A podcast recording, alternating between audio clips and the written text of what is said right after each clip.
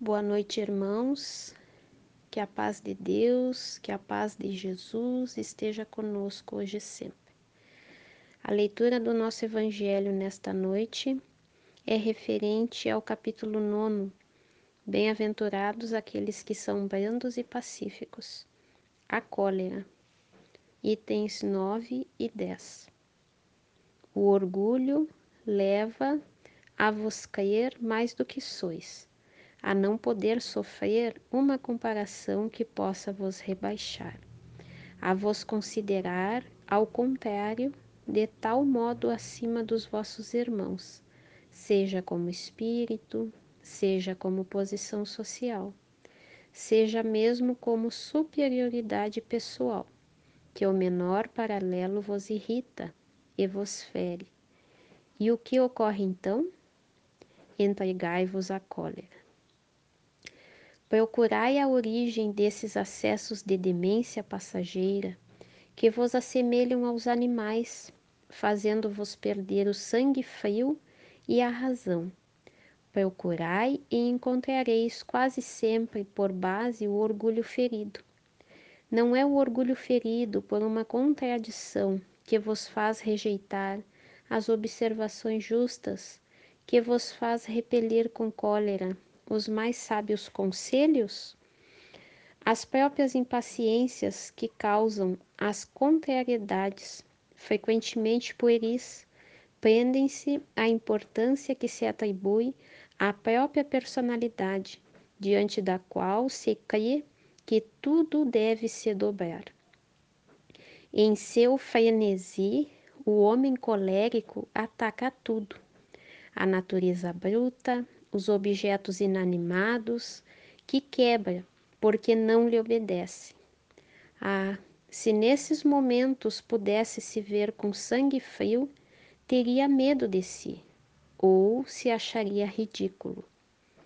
Que julgue por aí a impressão que deve produzir sobre os outros.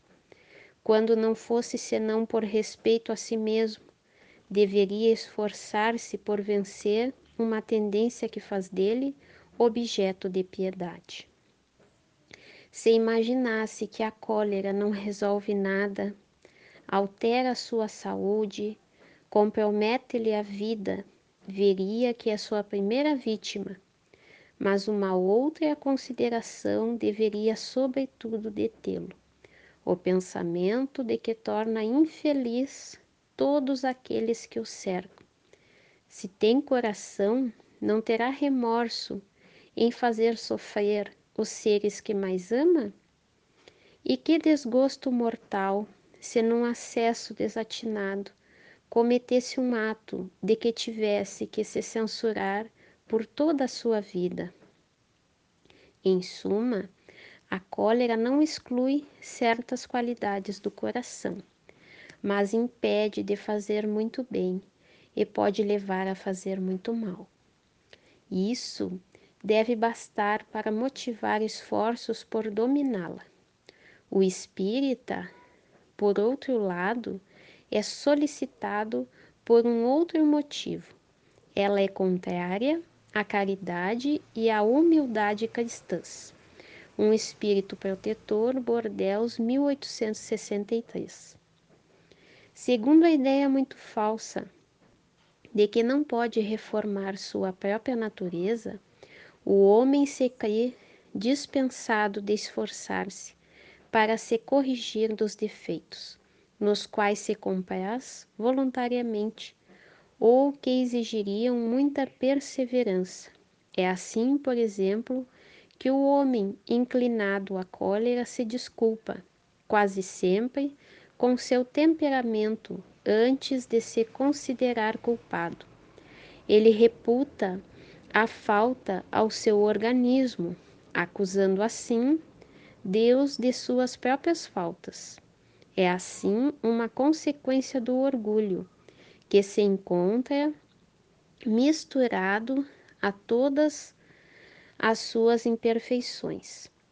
Sem contradita, há temperamentos que se prestam mais que outros aos atos violentos, como há músculos mais flexíveis que se prestam melhor para os torneios de força, mas não creiais que aí esteja a causa primeira da cólera, e estejais persuadidos de que um espírito pacífico, mesmo num corpo bilioso, será sempre pacífico, e que um espírito violento, num corpo linfático, por isso não será mais brando. Somente a violência tomará um outro caráter, não havendo um organismo próprio para secundar sua violência. A cólera será concentrada e, no outro caso, será expansiva. O corpo não dá cólera àquele que não a tem, como não dá os outros vícios. Todas as virtudes e todos os vícios são inerentes ao espírito. Sem isso, onde estariam o mérito e a responsabilidade? O homem que é disforme não pode se tornar direito, porque o espírito nada tem com isso, mas pode modificar o que é do espírito quando tem uma vontade firme.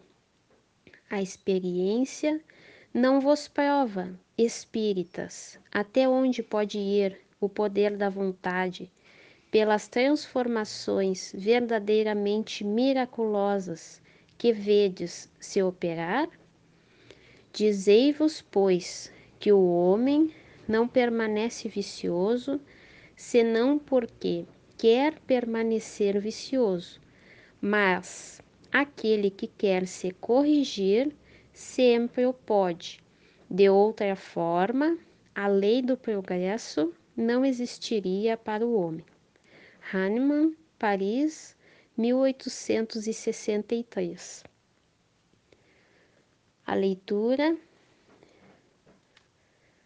fica bem clara no momento que nos mostra que nós somos os responsáveis pelas nossas atitudes.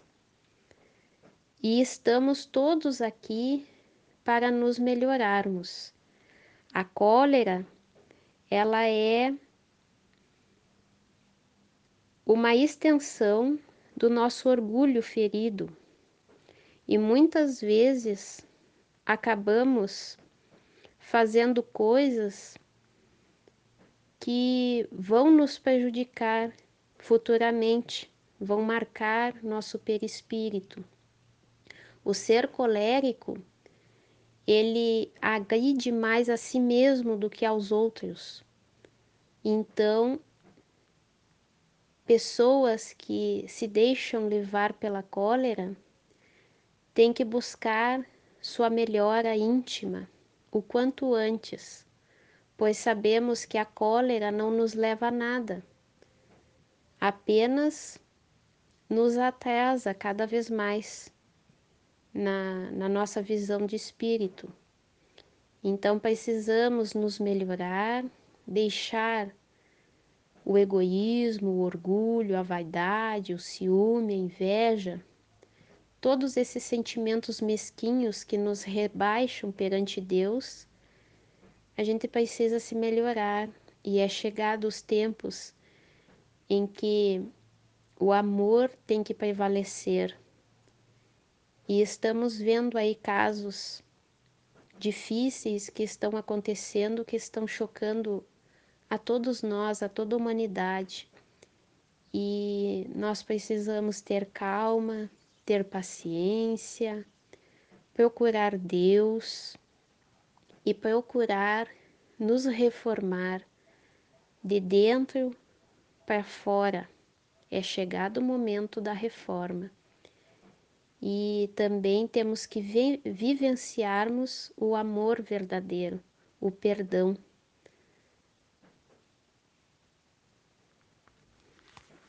Vamos nos elevar ao alto,